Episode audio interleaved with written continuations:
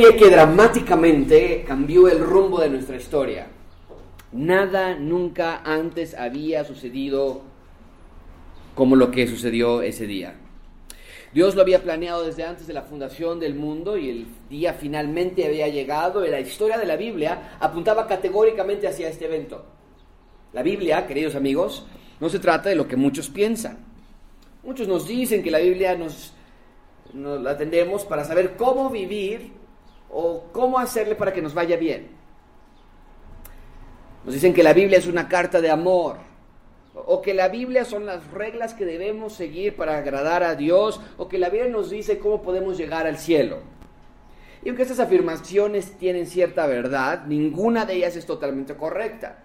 Mucha atención con esto, amigos, lo puse de esta manera. La Biblia es la historia de quién es Dios y de cómo rescata a la humanidad a través del Rey Jesús y su reino. De eso se trata la Biblia. No más, mucho menos eh, algo menor a esto. La Biblia es la historia de quién es Dios, cómo podemos conocerle, ese ente al que muchos llaman de diferentes nombres. La Biblia nos dice quién es Él, específicamente. No hay ambigüedad. Y la Biblia nos dice cómo rescata a la humanidad. Porque estamos perdidos, estamos separados de Dios, somos enemigos de Dios, nos dice la Biblia. Y nos dice que la humanidad es rescatada a través de la instalación del reino de Dios en la tierra, a través de Jesús. Esa es la Biblia, la historia del rey y su reino. Sus dos primeros ciudadanos, los dos primeros ciudadanos del reino de Dios fueron Adán y Eva. No hemos platicado esto con anterioridad, pero ellos no quisieron el reino de Dios, lo vimos ya decidieron crear su propia dinastía, decidieron crear su propio reino y el resultado fue caótico para ellos y para sus descendientes. Su hijo mayor, por ejemplo, Caín, asesinó a su propio hermano. La humanidad entonces se vio envuelta en una espiral incontrolable de problemas. Cada generación era peor que la anterior, humano tras humano. Confirmaba su sello familiar. Somos descendientes de la familia de Adán. Tú y yo, amigo, amiga, somos miembros de la dinastía adánica, que nos caracteriza por querer todo, excepto a Dios. Hacemos lo que nos gusta, lo que nos complace, lo que nos agrada y nos llena, pensamos nosotros. Nuestro instinto natural es pecar. Hacemos lo malo cuando lo planeamos e incluso cuando no lo planeamos. Somos seres creados para funcionar en sociedad con otros seres humanos. Pero ¿te has dado cuenta que no podemos funcionar en sociedad. La violencia intrafamiliar es un testigo de ello, los divorcios, las griterías, los problemas, los problemas que tienes con tus papás, con tus hermanos, con tus familiares o vecinos, nos deja ver que algo está mal en nosotros. ¿Te has dado, también, te has dado cuenta también de que de forma natural buscamos la felicidad? Nos aseguran, nos han dicho, nos han prometido que tenemos el derecho de ser felices, pero parece que no tenemos el derecho de encontrar la felicidad. Y somos presas de nuestra búsqueda, como el que busca la ciudad de Atlantis, o, como el que busca la ciudad perdida del, del, Dorado. Así estamos nosotros buscando la felicidad. De niños nos trae felicidad cosas simples, juguetes, cumpleaños, amigos. Eh, mientras seguimos creciendo, lo que nos llena se vuelve más complejo. Que una chica o chico se fije en nosotros, que tengamos nuestra primer novia, o novio, o que me quede en la prepa de mi elección, o que me acepten en la, en la universidad. Ya como adultos, la búsqueda por la felicidad se vuelve aún más difícil. Que compremos nuestro primer auto, que nos casemos, tener hijos, que nos den una plaza fija, que nos inviten a ese proyecto laboral que está por hacerse, o que el despacho funcione, o que nos aprueben el crédito. Seguimos madurando y la felicidad se torna en cosas que no habíamos planeado antes que me firme el divorcio, eso me va a hacer feliz. O que me alcance para la escuela de los niños, o que me case otra vez, o que nunca vuelva a cometer el error de casarme. Que me vaya de esta ciudad insegura y a otro país, o que me jubilen joven. Y ahora pensamos en comodidad, en viajar y en conocer al mundo. Buscamos en las compras o el alcohol una anestesia a nuestro dolor. Buscamos en el exceso de trabajo una forma de olvidarnos de nuestro vacío. Queremos estudiar más, queremos estudiar otra carrera, queremos ganar más. Tratar de distraer nuestra mente con más y más cosas, cosas que nos mantengan ocupados. La televisión, películas, amigos, todo se acepta, pero no queremos estar solos. La soledad nos ahoga, el silencio te recuerda de tu fracaso en la búsqueda de tu felicidad. De pronto llegamos a los 60 años o más. Y con la edad llegan las enfermedades, los achaques, les decimos nosotros. Son los culpables de que no seamos felices. El dolor de espalda, el dolor crónico o el, las rodillas, la cadera, y ahora es buscar médicos, medicinas, tratamientos, y así un día hasta morir, lastimados de afuera, vacíos de adentro. Amigos, eso no es vivir, eso es sobrevivir. Y esta mañana te quiero insistir que Dios no quiere que gastes tu vida de esa manera. Es una manera absurda de vivir, es una manera vacía de vivir. Dios tiene un diseño para cómo ser un humano feliz. En Adán sí nos desviamos, pero en Jesucristo podemos recuperar ese diseño original. De, eso se trata ser un seguidor de Jesús.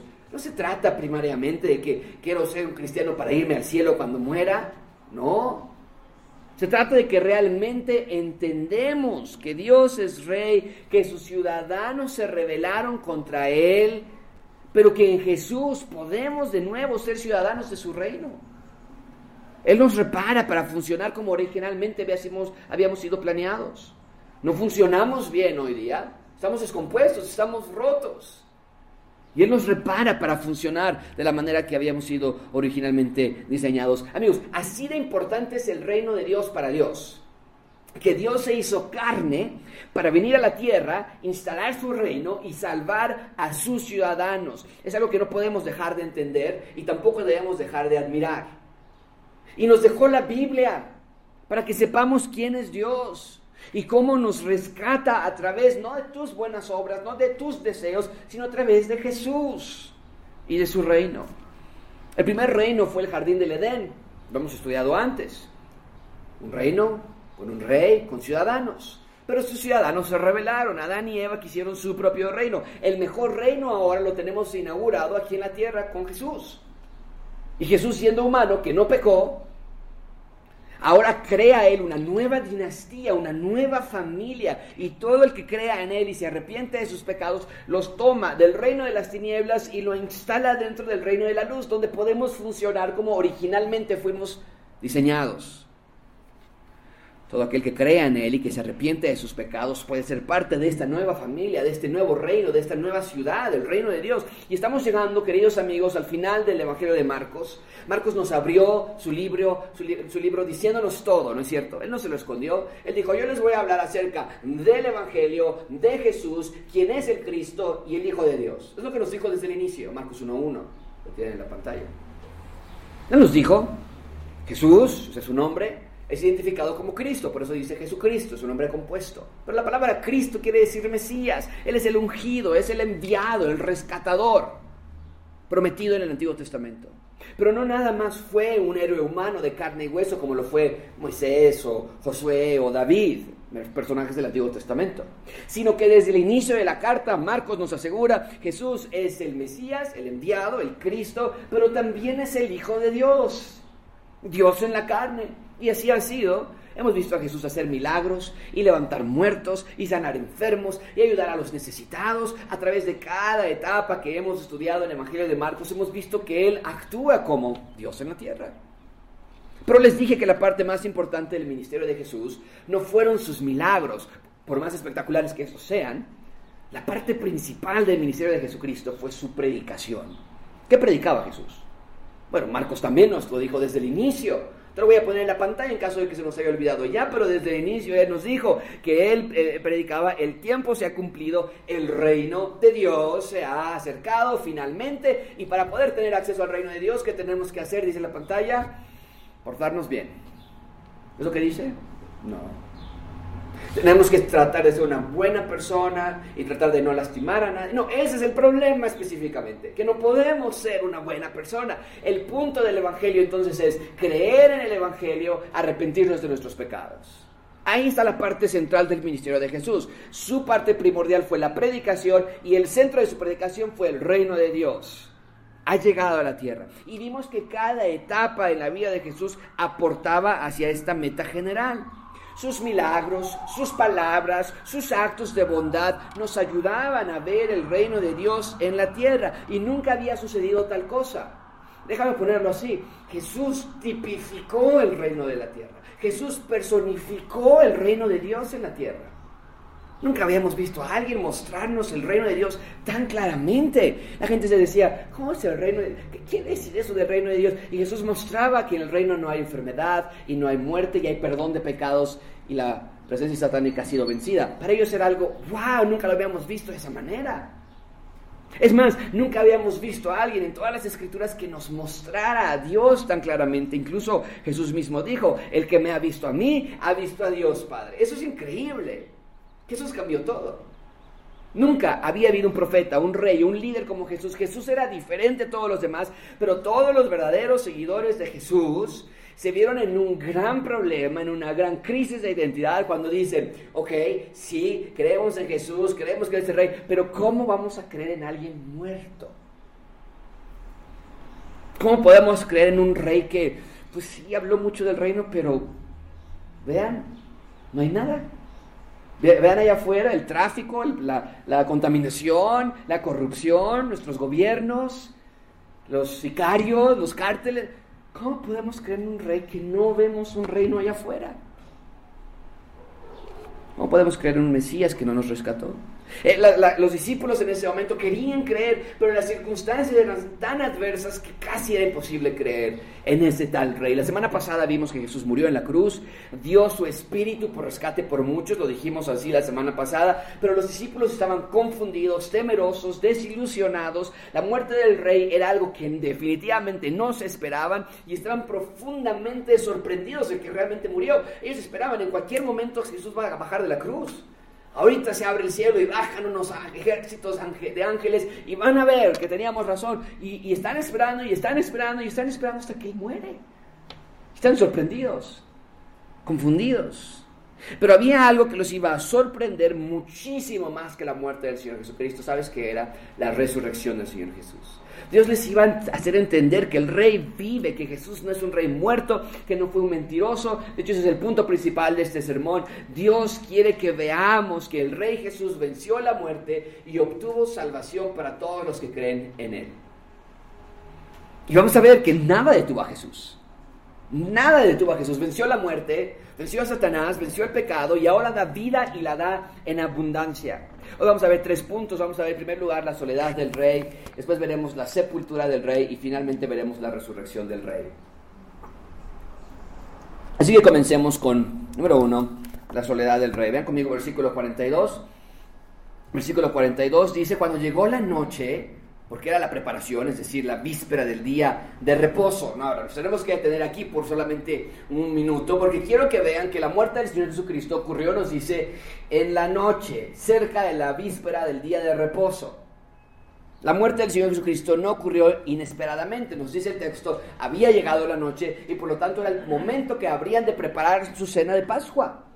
Porque recuerden que Jesús murió, no accidentalmente, por cierto, en el día de la Pascua. ¿Por qué? Porque mientras que ese día muchos estaban allá afuera recordando que Dios los había rescatado de Egipto por medio de matar a un cordero y poner la sangre del cordero en el marco de la puerta y recordaban ese evento con tanto cariño y mira cómo Dios nos rescató, nos liberó de, nuestro esclav, de nuestra esclavitud.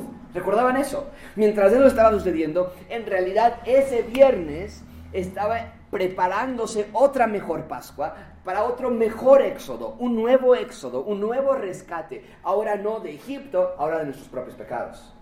Muchos se perdieron de ese evento, no, lo entendieron, veían al Señor Jesucristo crucificado y vimos hace un par de semanas que meneaban la cabeza y decían, este, que se salvó, salvó a otros, ¿por qué no se salva a sí mismo? Se perdieron de ese evento. Y lo que estaba a punto de suceder, literalmente, iba a cerrar esta serie de sucesos con un broche de oro. Y el punto que quiero que vean es que la muerte de Jesús ocurrió en el momento preciso, ni un minuto más tarde. Bien, Jesús entonces está muerto, eso lo vimos la semana pasada, ya es noche, lo que nos está diciendo el texto hoy, y quiero que se pregunten esto, ¿quién está con Jesús? ¿Quién está acompañando a Jesús en este momento? Ven conmigo de nuevo, versículo 43. Jesús, eh, José de Arimatea, miembro noble del concilio, que también esperaba el reino de Dios, subrayen eso en sus notas, vino y entró osadamente a Pilato y pidió el cuerpo de Jesús. Entonces tenemos a José de Arimatea, un tal hombre que ahorita vamos a estudiar quién es él, pero tenemos a este hombre que va hacia Pilato, mientras Jesús está muerto en la cruz. El punto es este, nadie está con Jesús en el momento de su muerte. Sus discípulos lo han abandonado, las multitudes lo han abandonado, el mismo Dios Padre lo ha abandonado, lo vimos la semana pasada. Amigos, no hay nadie de sus familiares o seguidores o amigos o simpatizantes cerca de Jesús. Está solo. Los que gritaban el lunes pasado, Osana al hijo de David, están cenando en sus casas. El que decía, yo nunca te voy a dejar, Jesús, si es necesario yo voy a morir contigo, o por ti, Pedro, quien había dicho eso, lejos de allí. Generalmente los familiares o amigos cercanos del criminal que había muerto crucificado se acercaban para pedir el cuerpo del, del familiar, pero no aquí. Jesús está en completa soledad. Nadie está con él. Pero nada sale del control de Dios, aun cuando todos lo habían abandonado, Dios ya tenía un plan eterno para este momento. Y es que leemos entonces en el texto que está en la pantalla que un hombre llamado José de Arimatea pidió el cuerpo del Señor Jesús. Obviamente este José no tiene nada que ver con el padre legal de Jesús. José era un hombre muy común, José, hasta nuestra actualidad sigue siendo un hombre común. Pero ¿quién era este hombre? Bueno, nuestro texto lo indica, ¿no es cierto? Dice el versículo 43 que era miembro del concilio, era de Arimatea y era miembro del concilio de Jerusalén. Este concilio, mucha atención con esto, era el mismo concilio que la noche anterior se había reunido ilegalmente para juzgar a Jesús, buscar falsos testigos de él y decir, tiene que morir. Ese era el concilio y él era parte de ese concilio. Pero José de Arimatea, no nos lo dijo Marcos cuando estudiamos esto, pero Lucas nos lo dice y en un minuto se los voy a mostrar. José de Arimatea no había estado de acuerdo con el veredicto que habían hecho con Jesús. Vean ustedes mismos en Lucas 23, 50, había un varón llamado José de Arimatea. Esa es la perspectiva de Lucas. Recuerden, tenemos cuatro evangelios y los cuatro nos dan diferentes perspectivas. Cuando los ponemos juntos tenemos la imagen completa. José de Arimatea, ciudad de Judea, Arimatea era una ciudad de Judea, el cual era miembro del concilio, varón bueno y justo ese que también esperaba el reino de Dios y que no había consentido en el acuerdo ni en los hechos de ellos, fue a Pilato y pidió el cuerpo de Jesús, que es lo que nos dijo Marcos. Pero ¿no te parece asombroso, amigo? Que mientras que nosotros pensaríamos que todos rechazaban a Jesús, los discípulos, las multitudes, los religiosos, vemos que evidentemente no es así. Dios siempre tiene a ciertas personas que levanta para su propósito. Y José, nos dice el texto, creía en el reino de Dios, José entendía que Jesús era rey. Cuando él lo escuchaba predicar, él decía, sí, yo, yo necesito eso. Yo necesito a ese rey que, que, dice que me puede perdonar. Yo no soy feliz. Ya lo intenté con mi familia, ya lo intenté con mi matrimonio, ya lo intenté con mis nietos, con dinero, sin dinero, con casa o sin casa. Soy infeliz, no encuentro lo que tanto necesito. Eso es lo que yo quiero. Eso es lo que de Arimatea. Y él entendía que él era un pecador y necesitaba la restauración que Jesús ofrecía. Pero mucha atención con esto. José, al igual que los otros discípulos y las mujeres, estaba confundido. Bueno, lo vio morir. Él vio cuando le atravesaron una espada en el costado al Señor Jesucristo y salió sangre y agua. Él lo vio. Y presto José, para, para José esto no tiene sentido. Pero si yo creía en ti. O sea, si eres el rey. ¿Por qué ¿Por qué estás muerto? Estaba confundido. Pero, por un profundo amor a su maestro, nos dice el texto que osadamente, es decir, valientemente, va con Pilato y le pide el cuerpo. Ahora, ¿qué implica esto? Mucha atención con esto, amigos. Está muy, muy increíble. El hecho de que José haya ido con Pilato para pedirle el cuerpo no es un dato trivial. Eso implica que su futuro como miembro del concilio de Jerusalén iba a estar en juego. ¿Por qué? Porque todos sabrían, si vas con Pilato y le dices, oye, vengo por el cuerpo de ese que está solo, que nadie quiere estar cerca de él, yo quiero tomármelo. Eso significa que todos iban a saber, iban a voltear a, ver a, a, José y iban a decir, tú también eres un simpatizante de ellos, también eres un discípulo de él. Iba a ser un verdadero escándalo que un miembro del concilio encargado de crucificar a Jesús sea quien el, único que se diga yo me voy a llevar ese cuerpo que nadie más quiere. Era, una, era algo vergonzoso para todos. Nadie quería estar cerca de Jesús. En ese momento ya nadie conocía a Jesús. Estaban lejos de la cruz. Y él, entre el medio de la multitud, sale y dice, yo me voy a llevar el cuerpo. Y me suena un escándalo. Sería algo increíble para muchos. Pero también quiero que entiendan esto. Cuando José vio la manera y la forma en que Jesús murió en la cruz, aunque en su mente él no entendía por qué estaba muriendo, si era el rey, el Mesías, José en ese momento, al ver a Jesús morir, él decidió seguir a Jesús abiertamente. Ya no le importó qué iban a decir de él si se burlaban, si lo arrestaban, si lo desprestigiaban. Cuando vio a, a, Jesús morir de esa forma, su corazón que había estado duro por tanto tiempo, se los voy a mostrar un segundo, estaba duro por tanto tiempo, al ver la forma en la que Jesucristo murió, su corazón se rompió, se sensibilizó. Porque hasta este momento José, sí, era un creyente del reino de Dios, creía, pero era un seguidor secreto de Cristo. Vean conmigo Juan 19:38. De nuevo, este es otro evangelista. Tenemos cuatro evangelios, Mateo, Marcos, Lucas y Juan. Y Juan nos dice, después de todo esto, José de Arimatea, que era discípulo de Jesús, pero noten cómo Juan nos dice, pero secretamente. Nadie sabía que José era un discípulo. Nadie lo sospechaba. Todos sabían que era miembro del consejo, eso tenía mucho orgullo, todos sabían que era miembro de ese prestigiado cuerpo de gobernador, excelente, pero nadie se imaginaba que era un seguidor de Cristo. Y la razón por la que lo hacía secretamente era, lo dice ahí, ¿por qué? Por miedo, por miedo de los judíos. Y entonces nos dice ya Juan lo que nos dijo también eh, Lucas y Marcos, rogó a Pilato que se llevase el cuerpo y vino y se llevó el cuerpo de Jesús. Amigos, José creía en Jesús. José creía en el reino de Dios. De hecho, era un seguidor de Jesús. Nos acaba de decir que era un hombre justo y bueno. Pero lo seguía secretamente. Tenían miedo, tenían nervios. ¿Por qué? Porque él pensaba seguramente cosas como esta. Es que no puedo decir que creo en Jesús. ¿Qué de mi futuro? Yo tengo mis hijos, ¿quién les va a pagar su escuela? Si me corren de este trabajo por ser seguidor, ¿quién se va a encargar de mi familia? Me van a quitar, voy a traer deshonra a mis hijos. Él se hacía excusas sin, sin número de por qué era mejor que nadie sepa. Pero cuando ve la clase de amor desplegada en la cruz, José deja todo atrás y valientemente se declara un seguidor de Jesús. Vean de nuevo versículo 43. José de Arimatea, este es Marcos 15, nuestro texto de esta mañana, miembro del concilio que también esperaba el reino de Dios, vino y entró, y ven el adverbio que se ocupa allí, entró, entró osadamente a Pilato y pidió, demandó, eso que nadie quiere, eso que les causa vergüenza a todos, a mí ya no, denme su cuerpo. No más secretos es la idea. No más seguirle a medias tintas. Soy un seguidor del rey y vengo por su cuerpo. Es lo que está diciendo José. Amigos, me pregunto cuántos esta mañana son seguidores secretos. Tal vez tú no hablas de tu fe con nadie. Tal vez tú aparentas ser como todos los demás, en tu trabajo, en tu escuela, en tu, en tu colonia.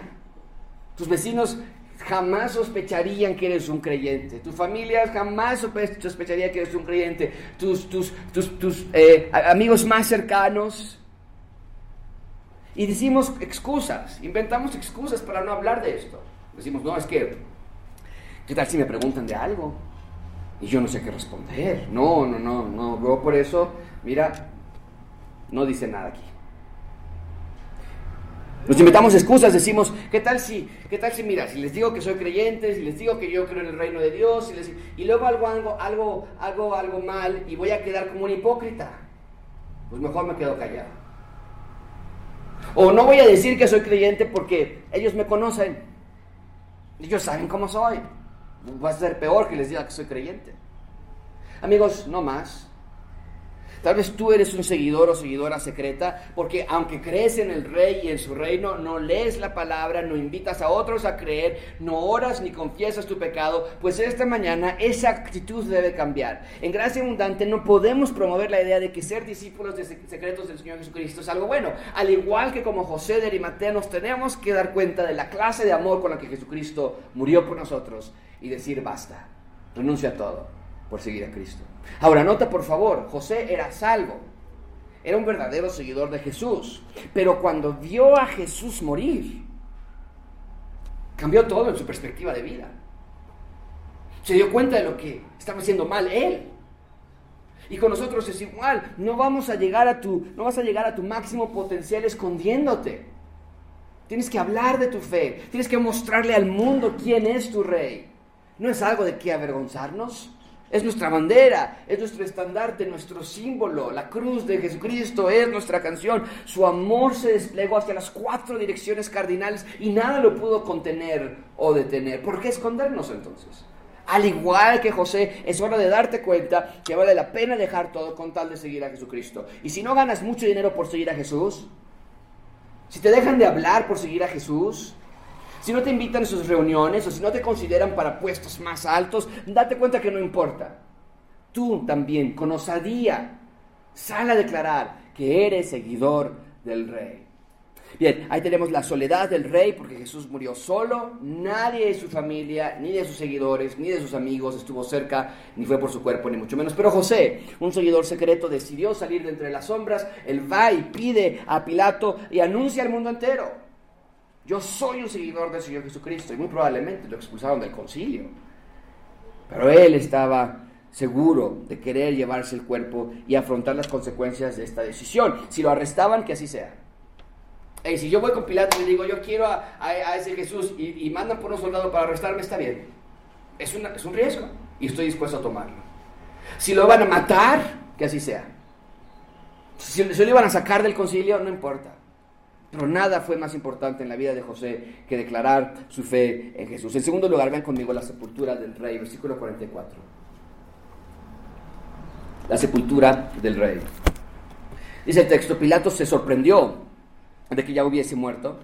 Entonces José se acerca y le dice, oye, dame el cuerpo. Pilato dice, ¿cuál cuerpo? ¿Cómo que ya murió?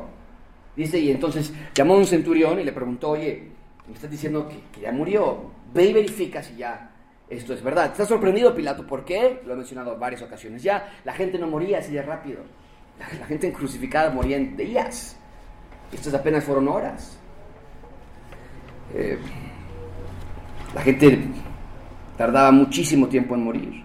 Entonces, que Jesús haya muerto tan prontamente le causa mucha sorpresa a Pilato, manda que verifiquen esto, y versículo 45 dice, e informado por el centurión, o sea, el centurión regresa y le dice, sí, ya me cercioré, está muerto, entonces ahora sí acceden a llevar el cuerpo a José. Los soldados romanos eran máquinas de muertes, eran verdaderos sicarios. Si alguien sabía identificar a una persona muerta, era un soldado romano. Porque existió la versión de que bajó de la cruz y no había muerto, que estaba inconsciente nada más, el Señor Jesucristo. No, no es cierto. Los soldados romanos sabían identificar a alguien muerto. Y ellos decían, este está muerto. Claro que sabemos. Y se lo dan entonces a Pilato. ¿Qué hace, a, José, perdón? ¿Qué hace José de Arimatea con el cuerpo de Jesús? Vean conmigo versículo 46.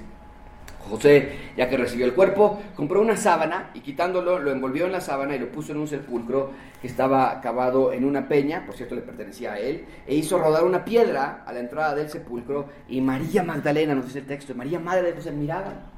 Ellas vieron dónde pusieron al cuerpo del Señor Jesucristo. Entonces, José amaba a su Salvador profundamente, no entiende qué está pasando, pero por amor, por cariño a su Salvador, dice, yo no puedo permitir que el cuerpo esté allí, que pase lo que pase, las consecuencias no importan, yo voy por su cuerpo, va a esta tumba que le pertenecía a él y, pone al Señor Jesucristo ahí. Ahora, no quiero que pasen de por alto, porque leamos tan rápido, que pasen por alto que todo esto está sucediendo dentro de la providencia de Dios. Porque al José actuar de su propia voluntad, nadie se lo pidió, ¿eh? No una vocecita salió aquí y le dijo, ve por el cuerpo de Jesús y ponlo en tu, en tu tumba. No, no, no. Y, tampoco nadie, una nube apareció y, no, nada. Él lo sintió y él dice, voy a llevar a Jesús a mi tumba. Tuvo esa idea, pero al él estar actuando de su propia voluntad, al mismo tiempo la voluntad de Dios estaba cumpliendo. Esto es increíble, porque vean ustedes mismos que, lo que Isaías ya había profetizado cientos de años atrás. Está en la pantalla y eso está padrísimo. Y se dispuso con los impíos su sepultura. Falleció entre impíos dos criminales, lo vimos hace un par de semanas. Pero con los ricos fue su muerte. Esa clase de tumba, cavada en una peña, no es una tumba para cualquier persona. Era para los más ricos, la élite de Israel aunque nunca hizo maldad ni hubo engaño en su boca. Entonces, Dios había profetizado que su siervo, el Mesías, iba a morir e iba a ser sepultado entre los ricos. ¿En qué sentido? Ya los dije, solamente los acaudalados tenían la posibilidad de poseer esa clase de tumbas. Y en su providencia Dios permite que José se acerque con Pilato, que Pilato acepte darle el cuerpo, que lo lleven a su propia tumba, para que eh, dentro de su... Ellos están actuando dentro de su propia voluntad, pero dentro de lo que ellos están haciendo al mismo tiempo en un panorama más grande, la voluntad de Dios está Los propósitos de Dios está cumpliendo. Bien, José pone el cuerpo allí, cierra la tumba con una piedra. ¿Por qué le pone una piedra? Porque había ladrones. Era muy común en ese entonces los saqueadores de tumbas. Muy, muy común.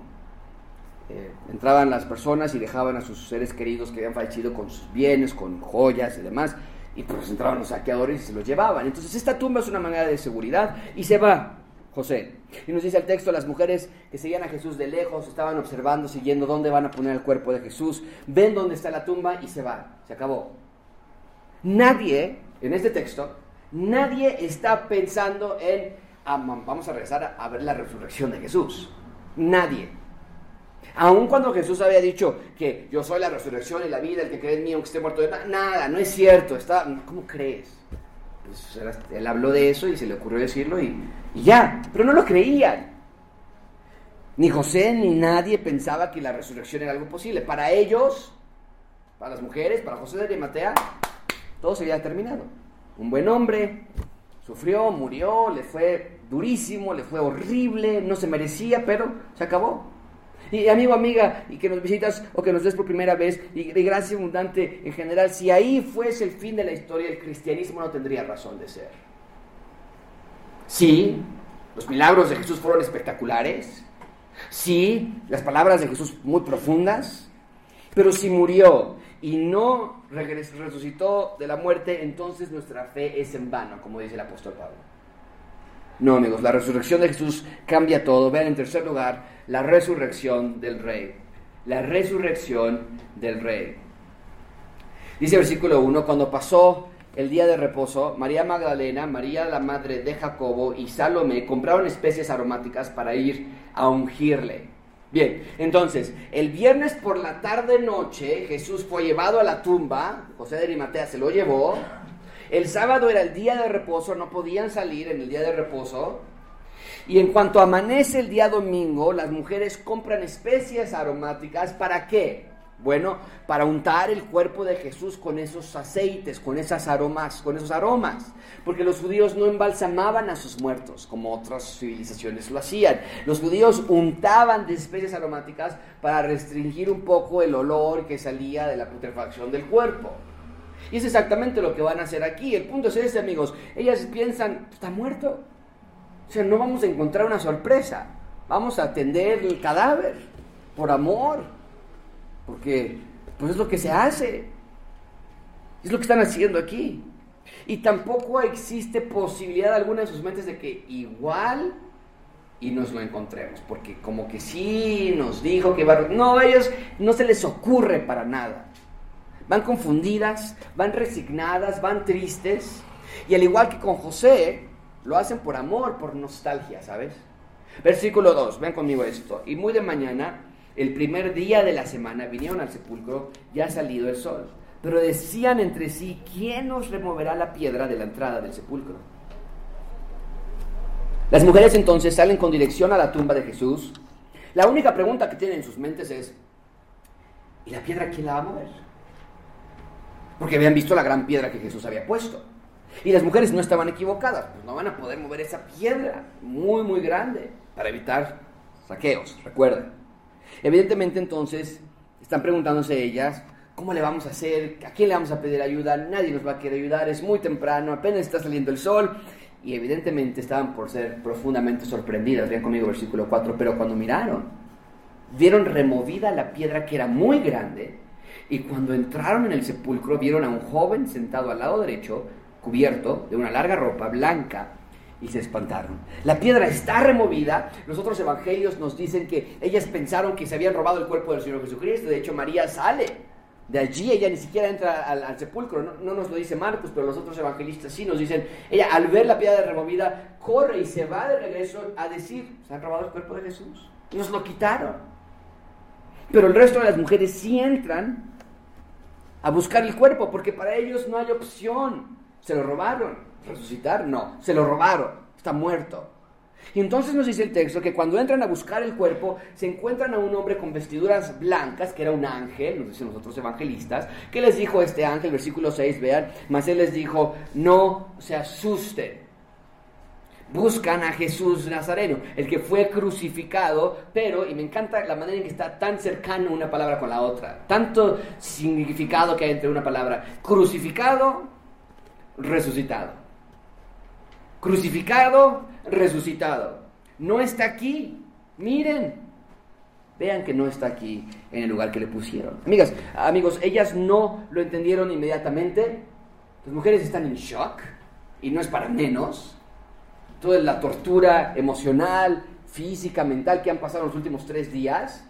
Claro que están en shock. Las palabras, sin embargo, de este ángel continúan siendo hasta nuestros días las palabras más extraordinarias que cualquier persona pudo haber escuchado.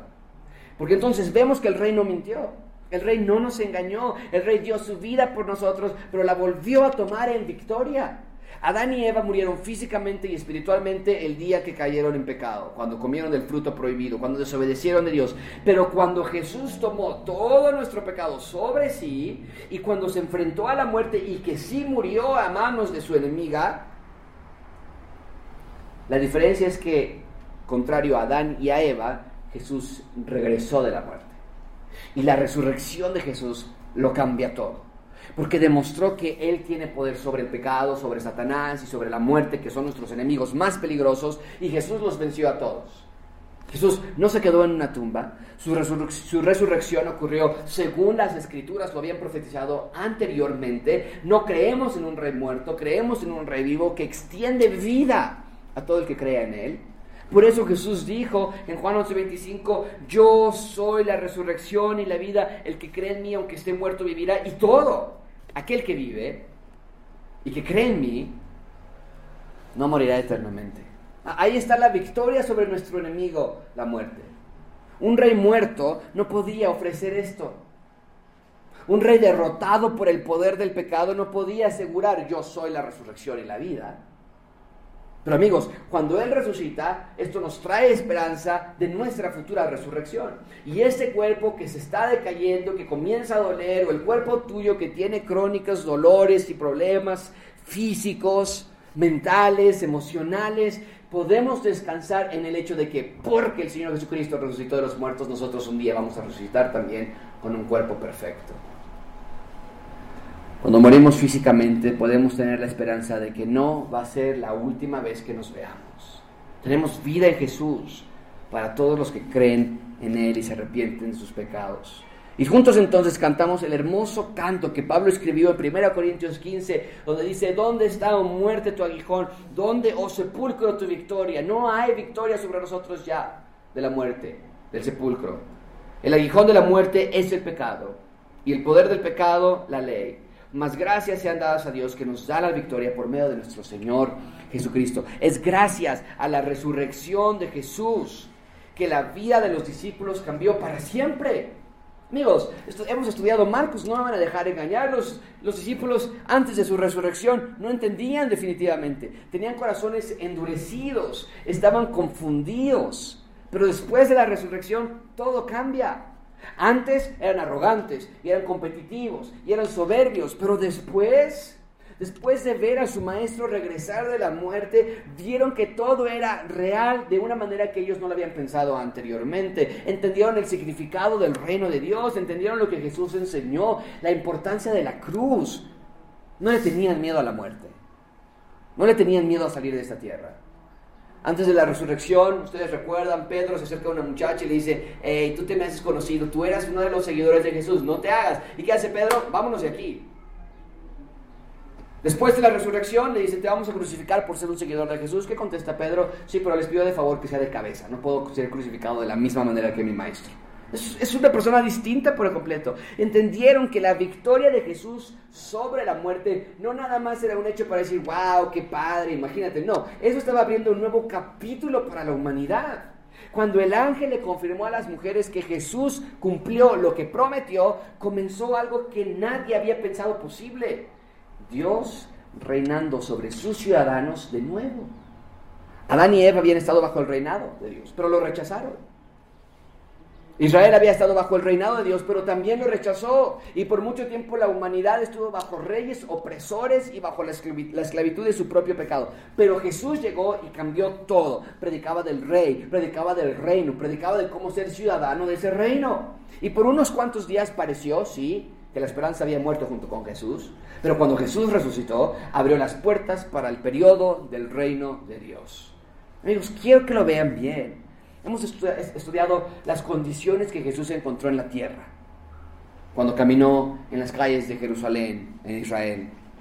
Entonces, esencialmente, Jesús encontró un país en enfermedad, con muerte, en pecado y con presencia satánica. Es exactamente lo que tenemos en la Ciudad de México hoy día. Tú puedes salir a la calle después de ciertas horas y decir, eh, creo que ya no fue sabio esto. Es peligroso, hay inseguridad. Prende las noticias y encontraron un cuerpo colgado de no sé dónde, encontraron no sé cuántos calcinados. Hay muerte, hay presencia satánica por todos lados. Es lo mismo que encontró el Señor Jesucristo. Y Jesús con sus milagros, al caminar por la tierra en Israel, iba restaurando esto.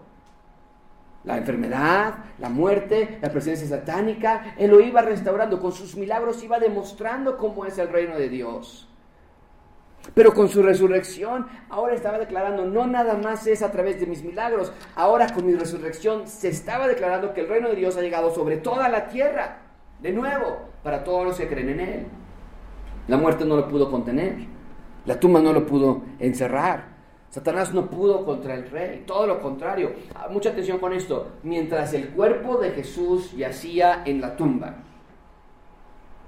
su espíritu, el de Jesús, estuvo bastante ocupado durante ese tiempo yendo a las profundidades del infierno para proclamar y declarar su victoria sobre Satanás. Esto es increíble.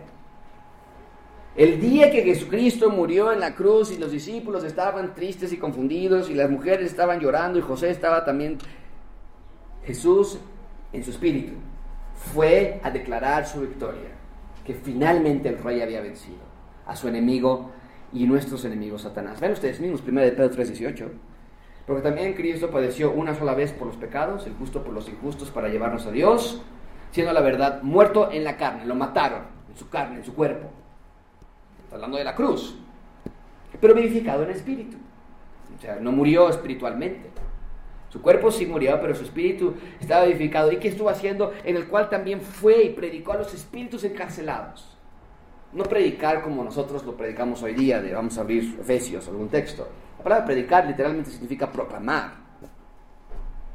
Está proclamando a los espíritus encarcelados, los que en otro tiempo desobedecieron. Proclamó su victoria, ese es el punto. No hay victoria sobre mí. El Señor Jesucristo ganó, es rey, contundente, real. La resurrección de Jesús es la base de nuestra fe. Y vean por último versículos 7 y 8. Pero id, el ángel está hablando a las mujeres le dice, no está aquí, vean, ya no está. Más bien ustedes ahora regresense, les dice el ángel. Vayan a sus discípulos, decida a sus discípulos y a Pedro, particularmente a Pedro, es un mensaje dentro de un mensaje.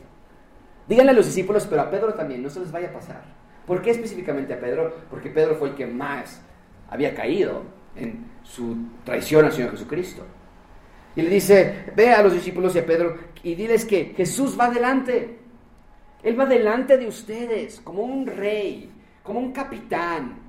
Y, los, soldados siguen al capitán, los soldados siguen al general, los soldados siguen al rey, los ciudadanos siguen a su rey. Es lo que está diciendo aquí. Diles que dejan de estar tristes y especialmente a Pedro, diles que él sí resucitó y que va adelante y que ustedes deben ir tras de él.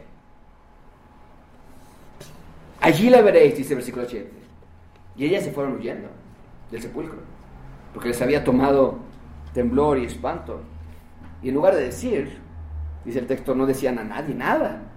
Estaban en shock, Estaban en, miedo, estaban en confusión, no saben qué está pasando. Era, un roller, era, era una montaña rusa de, de emociones preocupadas por el juicio, después tristes por, por, la, por, la, manera en que lo estaban torturando, después emocionadas porque tal vez iban a liberarlo entre él y Barrabás, después tristes, o sea, era, y ahora les dice, ¿qué No está muerto, las está esperando en Galilea. Para ellos es un shock. No entienden, pero su corazón está latiendo rápidamente. Llegaron con tristeza a la tumba, pero salieron con shock, salieron con temor, y Jesús las va a encontrar, y sus vidas van a cambiar para siempre. Y vamos a estudiar más esto la próxima semana. ¿Cómo podemos concluir este sermón? ¿Cómo podemos cerrar? Amigos, escuchemos el llamado de Jesús, que te está diciendo, vengan a mí, venid a mí, todos los que están trabajados y cargados, y yo los haré descansar. Jesús está diciendo, vengan a mí. Su resurrección nos garantiza que lo que dice es verdad. Jesús es la verdad. Y te quiere dar descanso. Te quiere reincorporar del reino de las tinieblas en el que nos encontramos tan confundidos y perdidos. Nos quiere reincorporar al reino de la luz, donde podemos encontrar propósito, identidad y dirección. Y entonces ser fieles seguidores de Él. Como ciudadanos de su reino, nosotros creemos en Jesús resucitado. Y yo estoy convencido que Jesús vive, que Jesús no está muerto, que Jesús reina y que pronto Él va a regresar otra vez. Pablo lo explica muy bien en Romanos 8:34. ¿Quién es el que nos condenará? Nadie nos puede condenar, porque Cristo es quien murió por nosotros. Pero no nada más murió por nosotros, dice el texto y lo subrayamos, el que también resucitó el que además está a la diestra de Dios, el reina, y que también intercede por nosotros, es nuestro sacerdote. Intercede por nosotros, perdona nuestros pecados. En base a esa verdad, entonces sí nos hacemos la pregunta junto con Pablo, ¿quién nos podrá separar del amor de Cristo?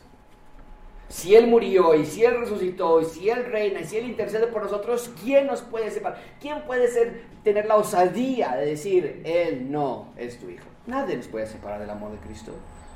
¿Tribulación o angustia? No. ¿Persecución? ¿Hambre, desnudez, peligro, espada? Antes somos más que vencedores por medio de nuestras buenas obras, ¿es lo que dice el texto? No. Somos más que vencedores por medio de que estudiaste toda la Biblia y te la sabes de pies a cabeza y te sabes todo lo... No. Somos más que vencedores por medio, a través de aquel que nos amó en la cruz. Por lo cual estoy seguro, dice Pablo, la muerte ni la vida, ángeles, principados, potestades, presente o futuro, nada, lo alto, lo profundo, ninguna otra cosa creada nos puede separar del amor de Dios. De nuevo, está cimentado, está arraigado en Cristo, Señor nuestro.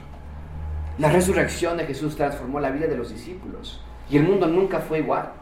El rey prometido llegó, destruyó la muerte, destruyó el pecado y a Satanás. Los discípulos fueron plenamente transformados y mi vida fue transformada también.